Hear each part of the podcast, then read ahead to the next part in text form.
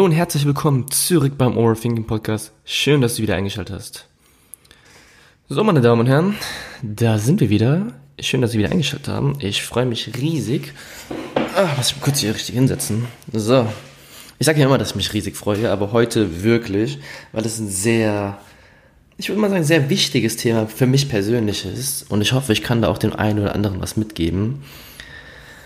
Äh, mal kurz zu mir oder zu uns einjähriges Jubiläum. Ich muss mal kurz hier in den Raum schmeißen, dass wir zusammen jetzt das einjährige Jubiläum feiern dürfen. Der Podcast ist jetzt genau ein Jahr alt, beziehungsweise habe ich ihn 2019 im Februar ins Leben gerufen.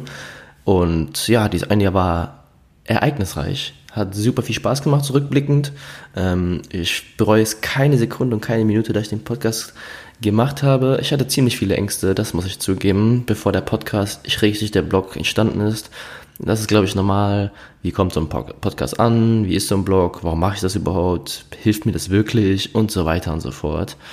Und ich kann sagen, es ist überragend. Es macht so viel Spaß, den Podcast und auch den Blog zu führen. Ihr merkt, der Blog ist ein bisschen momentan im Stillstand. Aber der Podcast ist, ja, ich habe mal zurückgeblickt. Es ist jetzt die 27. Folge. Das bedeutet in einem Jahr so ungefähr alle zwei Wochen eine Folge. Ja, das ist ein sehr guter Durchschnitt, würde ich sagen. Muss aber auch zugeben, dass ich gerade am Anfang sehr viel gemacht habe und jetzt die letzten Tage, Wochen, Monate hinten heraus natürlich etwas weniger ähm, rausgehauen habe. Das ist einfach den momentanen Umständen geschuldet.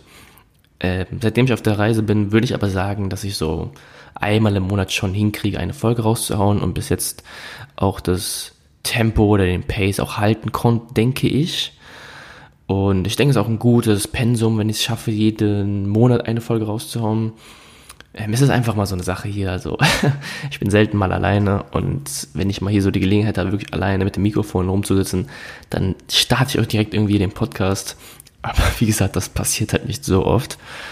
Ähm, ja, deswegen erstmal ein großes Danke natürlich für alle Leute, die hier seit Tag 1 dabei sind, aber auch für die Leute, die dazugekommen sind. Ich hoffe, dass das zweite Jahr genauso spannend und ereignisreich wird wie das erste Jahr mal kurz hier, also ich hoffe, und ich weiß nicht, ob das so bei euch auch ist, dass der Sound optimal ist, weil ich habe bei der Testaufnahme gespürt, dass es ein bisschen Gehalt richtig geschallt hat. Keine Ahnung warum, weil ich bin jetzt keinem riesigen Raum und ich habe mich irgendwo in die Ecke gesetzt, weil ich eigentlich immer ganz gut finde, wenn der Bereich, in dem ich die Sachen aufnehme, so recht klein und eng ist und dann alles so ins Mikrofon mündet, was auch da rein soll und nicht mehr und nicht weniger. Ähm, also wenn es im Hintergrund bei euch halt oder schallt, dann sorry. Keine Ahnung genau, woran es liegt, aber ich gebe Mühe, dass der Sound optimal bei euch ankommt. Gut. Ja, dann kommen wir mal zum Thema der heutigen Folge. Der Fluss des Lebens. Und ich muss dabei auch nochmal vorwegnehmen, also wenn du jetzt seit Tag 1 dabei bist und mich ungefähr kennst, beziehungsweise weißt, wie der Dude da am Mikrofon tickt und über was er so redet, dann kommt auch vieles schon heute vor, was du bereits gehört hast. Also es ist auch einiges dabei, wo du sagst, hm, das kenne ich doch bereits von dem. Ja, für Leute, die jetzt neu dabei sind, umso schöner, dann hört ihr was Neues, dann könnt ihr was Neues hören oder leben und lernen.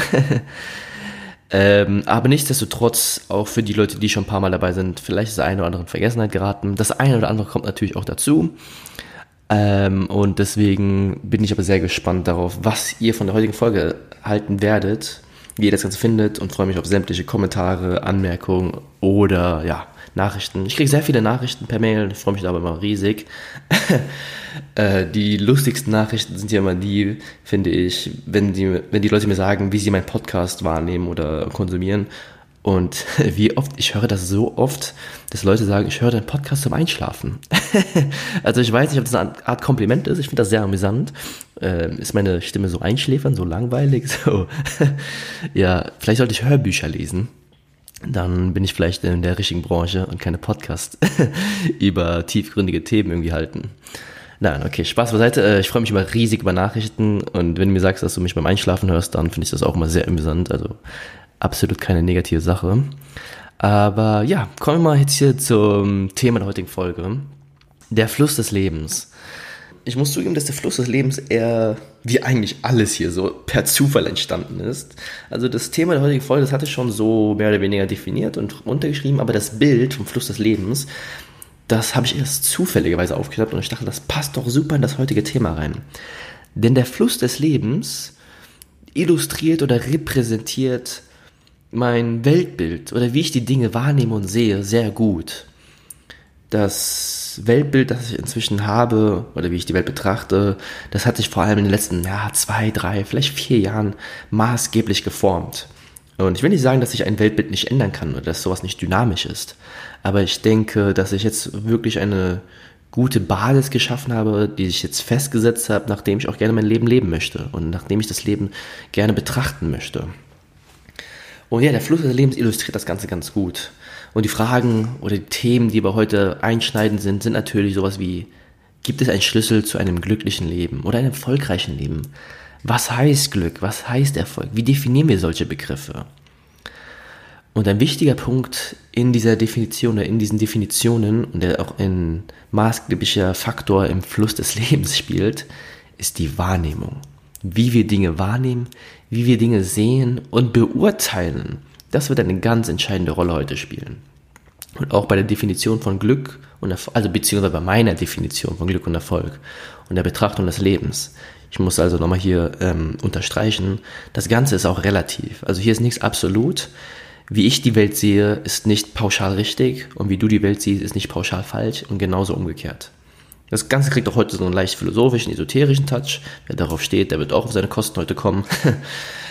Aber genau, wir starten einfach mal rein. Also, was ist der Fluss des Lebens? Also, ihr sitzt da am Uferrand. Am Uferrand und betrachtet den Fluss des Lebens. Und den Fluss des Lebens, den könnt ihr nicht beeinflussen. Der fließt da vor sich hin. Was ist in diesem Fluss des Lebens? In diesem Fluss des Lebens fließen Ereignisse unseres tagtäglichen Lebens herum. Dinge, die sich während unseren Lebzeiten abspielen.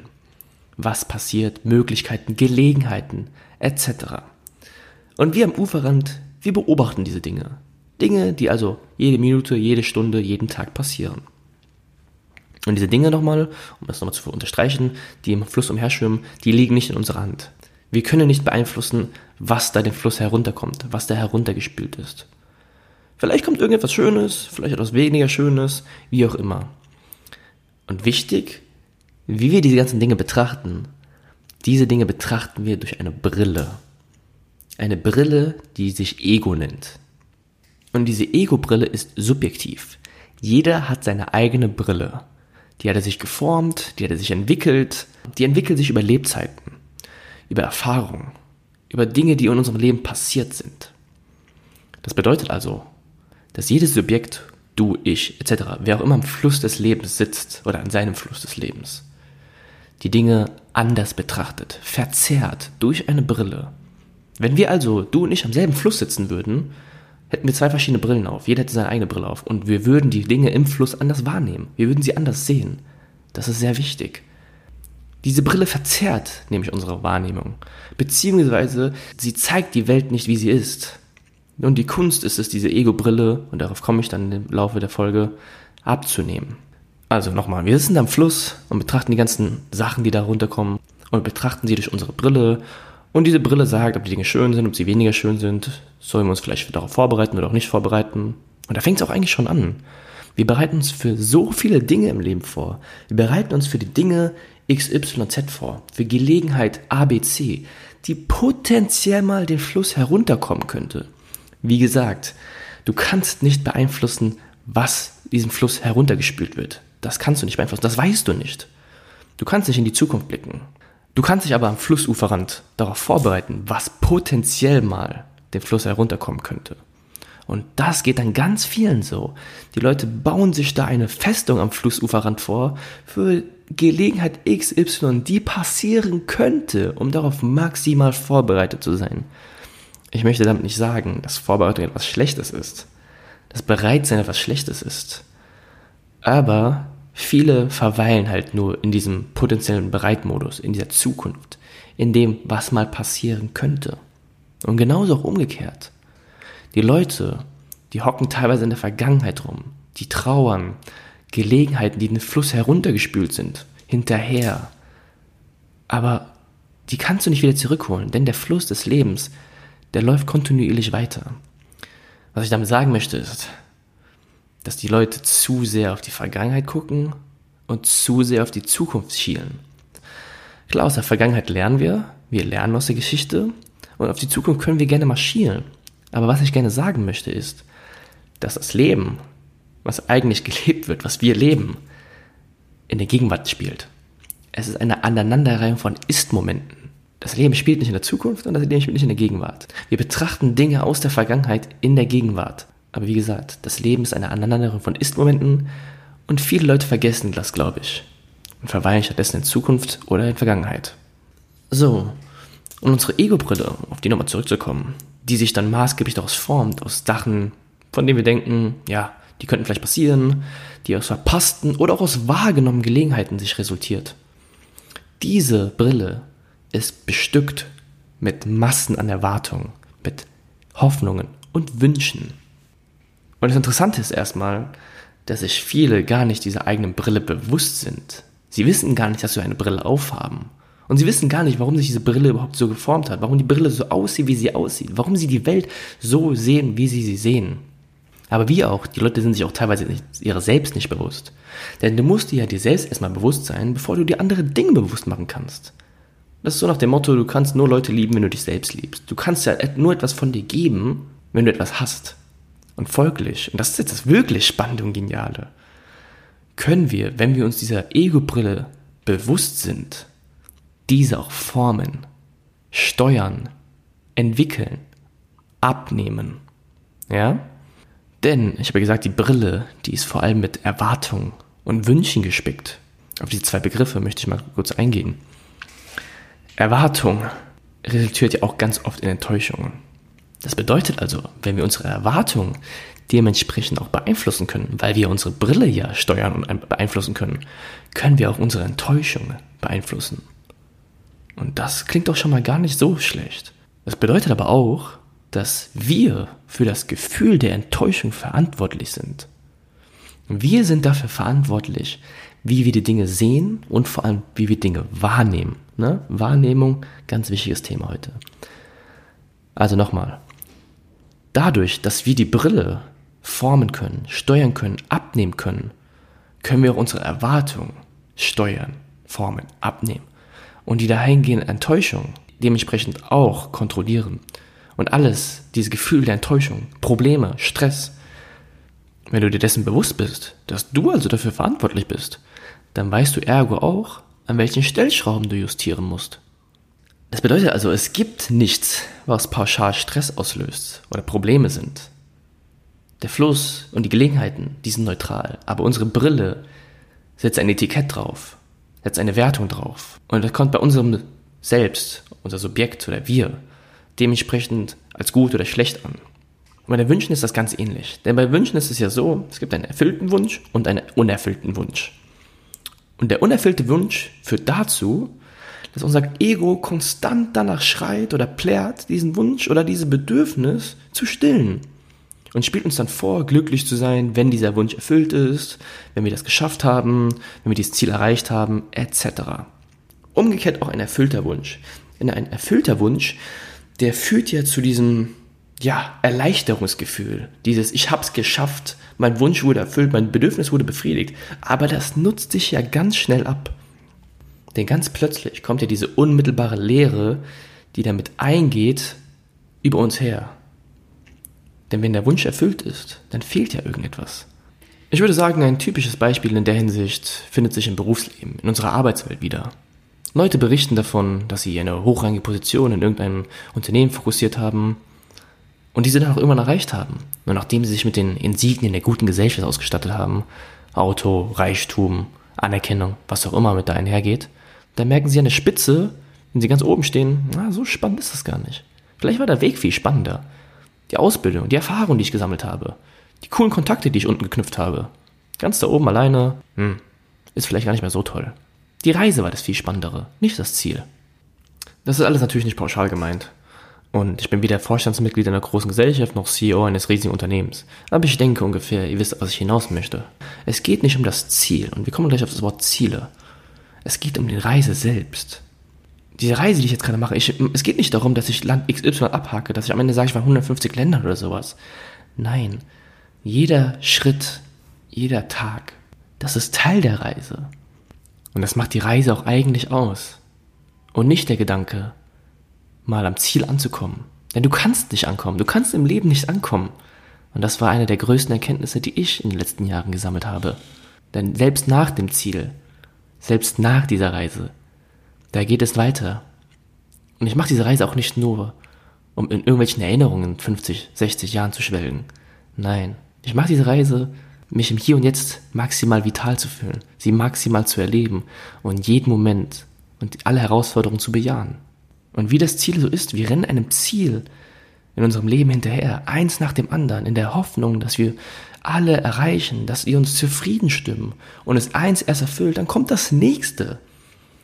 Aber so vergessen wir wieder, im Moment beziehungsweise in der Gegenwart zu leben, was ich vorhin gesagt habe. Wir versuchen uns auf Gelegenheit XY, die vielleicht mit dem Fluss herunterkommt, maximal gut vorzubereiten. Und dann auf die nächste Gelegenheit und auf die nächste Gelegenheit. Und versuchen so den Ist-Zustand maximal zu verbessern. Weil wir denken, wenn es so und so aussieht, dass unser Leben ja vollkommen ist, weil das unsere Brille ja vorgibt. Und vergessen halt häufig den Weg, die Reise, den Pfad, wie auch immer du es nennen möchtest, zu genießen und blicken selten nach rechts und nach links, was eigentlich passiert. Wir rennen durch das Leben. Mit Ellbogen voraus rennen wir durch das Leben. Und wenn wir irgendwo ankommen, ja, was dann? Das Leben hört ja nicht auf. Nein, wir spicken uns dann die nächsten Ziele. Und das hört das ganze Leben so nicht auf.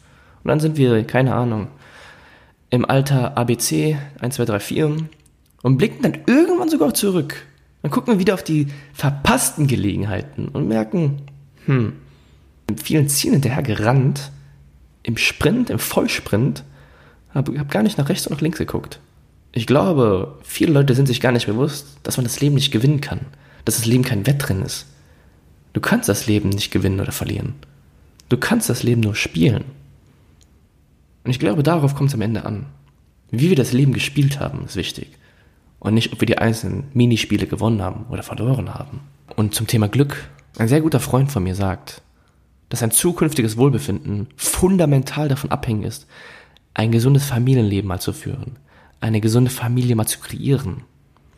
Und sagt, dass es für ihn schwierig sein wird, glücklich zu werden, wenn dies nicht gegeben ist. Ich verstehe, was er meint. Es ist wahrscheinlich auch etwas biologisch in uns, dass wir Familie bilden wollen, dass wir uns biologisch fortpflanzen wollen. Aber das würde ja bedeuten, wenn Situation A, B, C nicht gegeben ist, wenn die Frau oder das Kind oder was auch immer mit Familie jetzt da genau gemeint ist, nicht stattfinden werden, dass er nicht glücklich sein kann. Und es kann ja sein, dass dann die Familie, wie sie irgendwann mal sein wird, auch ihn zufriedenstellt oder, oder, sie, oder er denkt, dass sie ihn zufriedenstellt. Aber auch nur, weil sie den Hoffnungen, Erwarten und Wünschen, die er auf seiner Brille hat, entspricht. Das bedeutet also, die Gelegenheiten, die durch diesen Fluss herunterkommen sind, Familie, Kind, Hund, Haus, keine Ahnung, durch eine Brille betrachtet er diese als gut, weil seine Erwartungen erfüllt werden. Es existiert also ein Zustand, bei dem Erwartungen ungefähr dem Ist-Zustand entsprechen. Und das ist teilweise auch nur temporär. Und es kann ja auch sein, dass irgendwann ein Delta entsteht. Also eine Differenz, dass die Erwartung nicht dem Ist-Zustand entspricht. Und zwar negativ. Das bedeutet also, dass die Familie, wie er sie sich wünscht, wie er sie sich vorstellt, irgendwann vielleicht nicht mehr den Erwartungen entspricht. Ah, die Frau, die hat sich so verändert, sie entspricht nicht mehr meinen Erwartungen, ah, das, keine Ahnung, das Haus, der Job, was auch immer, etc. Du kannst auf alles anwenden, entspricht nicht mehr meinen Wünschen, meinen Hoffnungen, meinen Erwartungen, die mich meines Erachtens zufrieden stimmen. Aber das ist ja nicht der Fall, denn du siehst sie nur durch die Brille. Die Dinge machen dich ja nicht objektiv glücklich. Genauso auch umgekehrt. Aber keiner ist hier auf der Welt, um dich glücklich zu machen. Kein Mensch wurde geboren, um die Erwartung eines anderen Menschen zu erfüllen.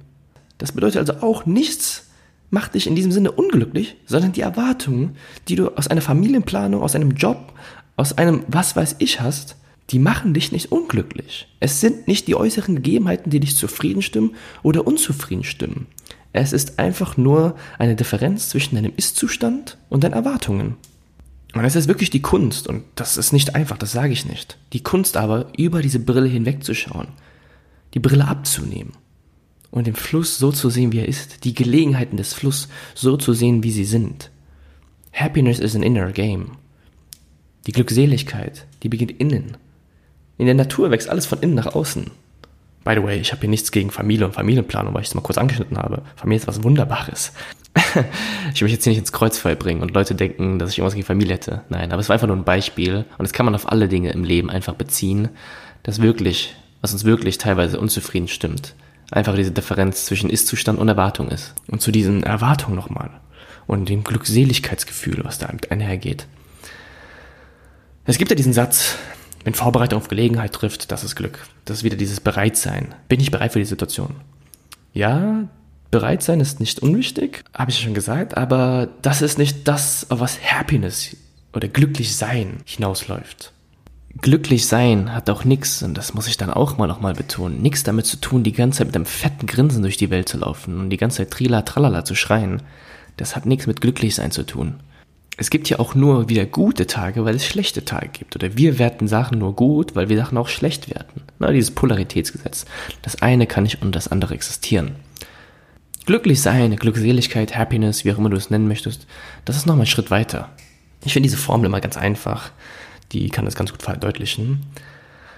Das Glück oder deine Glückseligkeit, dein glücklich sein, was auch immer, wie du es bezeichnen möchtest, sein Ist-Zustand minus Erwartung. Ist-Zustand minus Erwartung. Das bedeutet also wieder diese Probleme, Unzufriedenheit, dieses Delta, diese Differenz, dieser Zustand, in, diesem, in dem Erwartungen größer sind als der Ist-Zustand, ne? bedeutet ja, dass du, das Glück gleich negativ ist. Weil Glück gleich Ist-Zustand minus Erwartung und wenn Erwartung größer Ist-Zustand ist, kommt etwas Negatives bei herum. Das bedeutet aber auch, wenn du deine Erwartung gleich Null setzt, ist Ist-Zustand gleich Glück es ist nur eine einfache Formel und das Leben ist etwas komplexer als nur diese einfache Subtraktion. Aber ich finde, es verdeutlicht ganz gut, auf was, auf was ich hinaus möchte. Wenn Erwartungen also gleich Null sind, ist der Ist-Zustand gleich dem Glück. Und ich denke schon, dass es sehr erstrebenswert ist, seine eigene Erwartung gegen Null zu senken. Es ist nicht einfach, das sage ich nicht. Das ist wirklich mit viel Aufwand und viel Schwierigkeit verbunden. Und das ist auch nicht einfach, einfach seine Brille abzunehmen. Das können wir auch wahrscheinlich gar nicht. Aber ich glaube, sich dessen bewusst zu machen, mal da so ein paar Stellschrauben, an denen man so ein bisschen zu justieren. Und es hat auch nichts damit zu tun. Und keine Erwartung heißt auch nicht, fatalistisch durch die Welt zu laufen, im Sinne von, mir ist das ganze Leben egal, ich scheiß auf alles. Nein, keine Erwartung heißt, das Leben so zu sehen, wie es ist und nicht, wie ich es gerne haben möchte. Keine Erwartung ist, die Ego-Brille abzunehmen. Und das ist ein sehr schmaler Grad. Ein sehr schmaler Grad zwischen keine Erwartung haben und leck mich, mir ist alles egal. Aber sich der Tatsache mal bewusst zu sein, dass man für sein eigenes Wohlbefinden verantwortlich ist. Ich finde, das ist schon mal ein Gedanke, mit dem man sich ganz gut anfreunden kann. Und das heißt also, um nochmal auf den Fluss des Lebens jetzt zurückzukommen, alles, was den Fluss des Lebens herunterkommt, hat keine Bedeutung beziehungsweise ist neutral. Es ist ohne Wertung. Die Wertung bzw. Bedeutung fügen wir durch unsere Brille hinzu. Die Schönheit liegt im Auge des Betrachters. Aber das heißt nicht, dass wir für das Ereignis, welches im Fluss umherschwimmt, verantwortlich sind. Wie gesagt, das können wir nicht beeinflussen.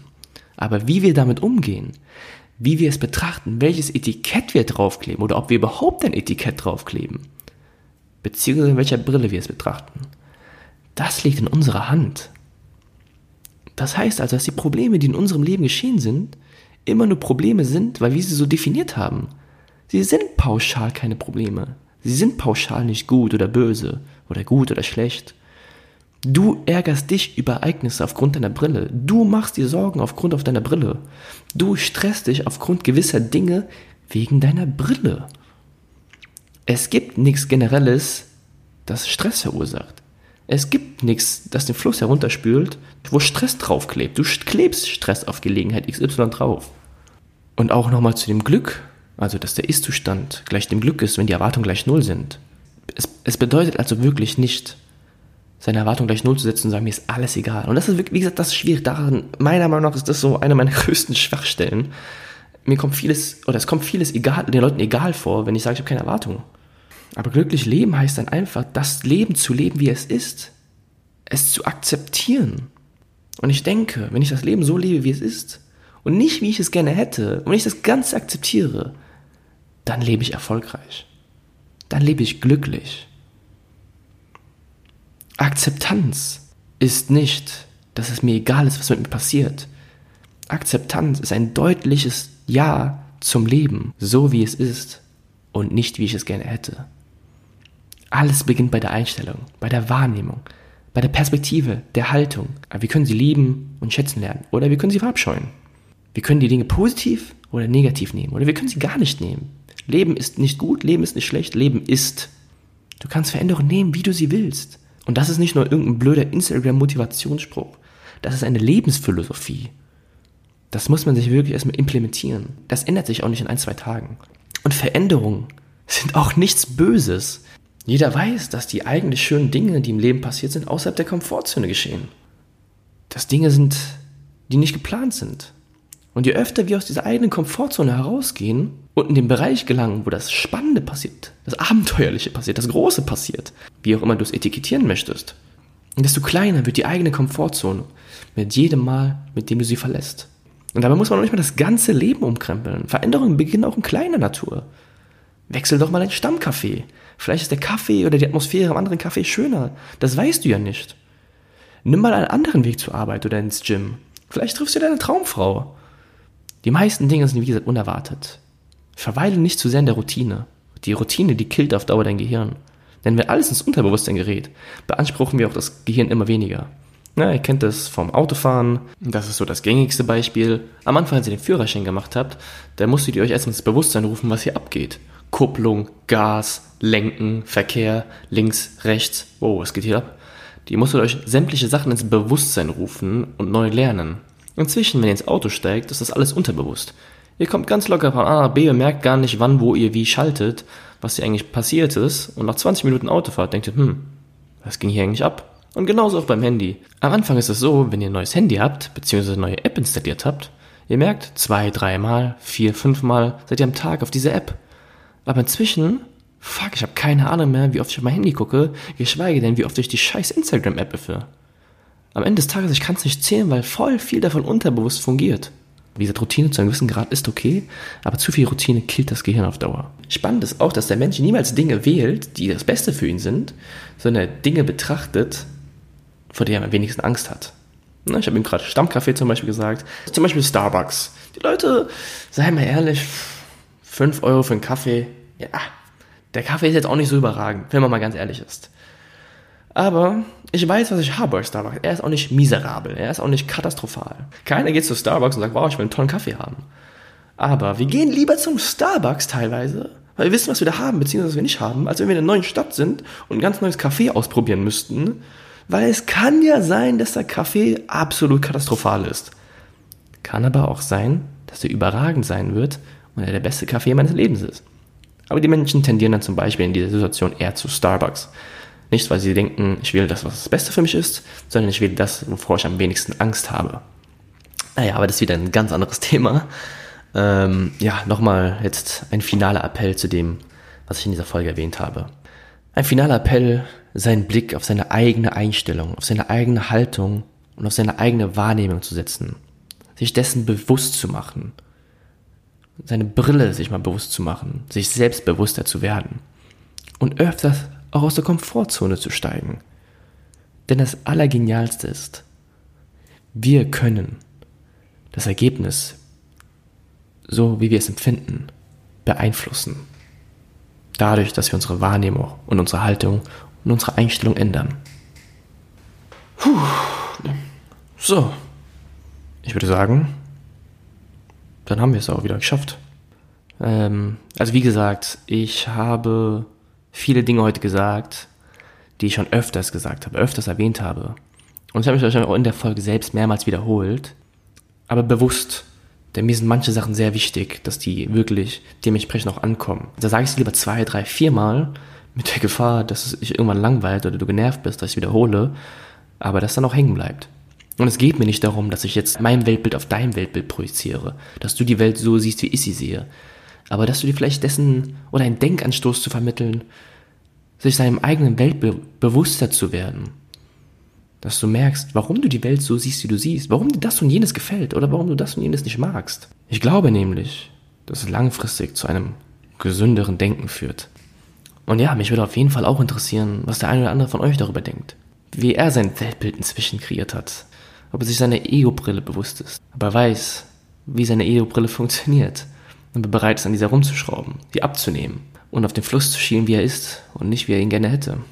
Aber die Gelegenheiten so sehen kann, wie sie sind und nicht, wie sie die Brille vorgibt oder verzerrt. Es ist ein schönes Bild, meiner Meinung nach, der Fluss des Lebens und man kann es eigentlich auf jeden mehr oder weniger betragen, da es einfach auch sehr subjektiv ist. Aber ja, ähm, ja, ich hoffe, die Folge hat euch gefallen. Ihr könnt mich jederzeit kontaktieren, sei es über Mail, overthinking.de.gmail.com oder Instagram, das ist der Overthinking-Blog. Oder die Website www.overthinking.de, das sind so die Medien, mit denen ich meistens unterwegs bin. War doch mal eine schöne Folge zum Einjährigen. Wenn du, das, wenn du möchtest, kannst du natürlich den ganzen Spaß hier abonnieren, subscriben. Also ich persönlich habe davon ja nichts, aber du merkst dann immer, wann eine neue Folge rauskommt. Und ich würde sagen, oder ich hoffe, dass ich es so mit diesem einmonatigen Rhythmus halten kann. Also würde logischerweise jetzt irgendwann im März, nächsten drei, vier, fünf Wochen die nächste Folge rauskommen. Versprechen kann und versprechen will ich nichts. Aber freue mich natürlich über jeden einzelnen Zuhörer, der dann doch seinen Weg in den Overthinking Podcast findet. Okay, ich verabschiede mich jetzt an dieser Stelle. Ich hoffe, die Folge hat dir gefallen. Ich hoffe, du konntest den einen oder anderen Denkanstoß aus der Folge ziehen. Vielen Dank, dass du zugehört hast. Und wie gesagt, vielleicht hören wir uns beim nächsten Mal und wünsche dir an dieser Stelle einen wundervollen, entspannten Tag und viel Spaß beim Gedankensortieren.